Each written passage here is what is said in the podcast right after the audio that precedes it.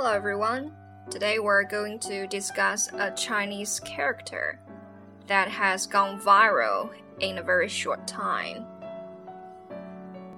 From BBC.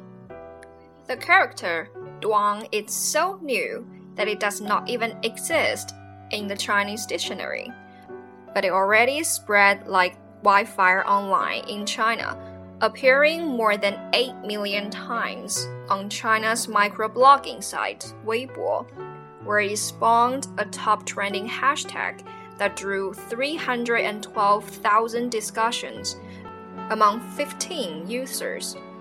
On China's biggest online search engine, Baidu, it has been looked up almost 600,000 times.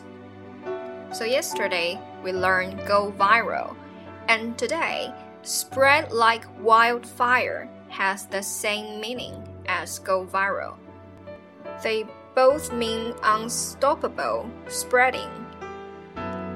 And next time, if you want to describe 它在百度的搜索次数达到多少，you can say it has been looked up blah blah times on search engine Baidu. From the Telegraph Foreign Policy, the magazine, has now dubbed the character as a break the internet viral meme in the same ilk as last year's image of Kim Kardashian and last week's multicolored dress. Speaking of multicolored dress, do you still remember the question is it the dress white and gold or is it blue and black. Here's a quote from Taylor Swift's Twitter.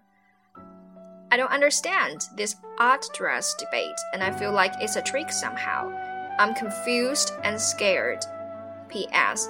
It's obviously blue and black. Well, let's go back to BBC again. Duang seems to be an example of onomatopoeia a word that phonetically imitates a sound. The word appears to be many different meanings, and there's no perfect translation, but you can use it as an adjective to give emphasis to the word that follows it.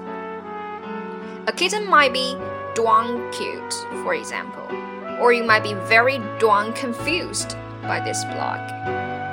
Well, I don't know what you guys think about it but I really hate this word.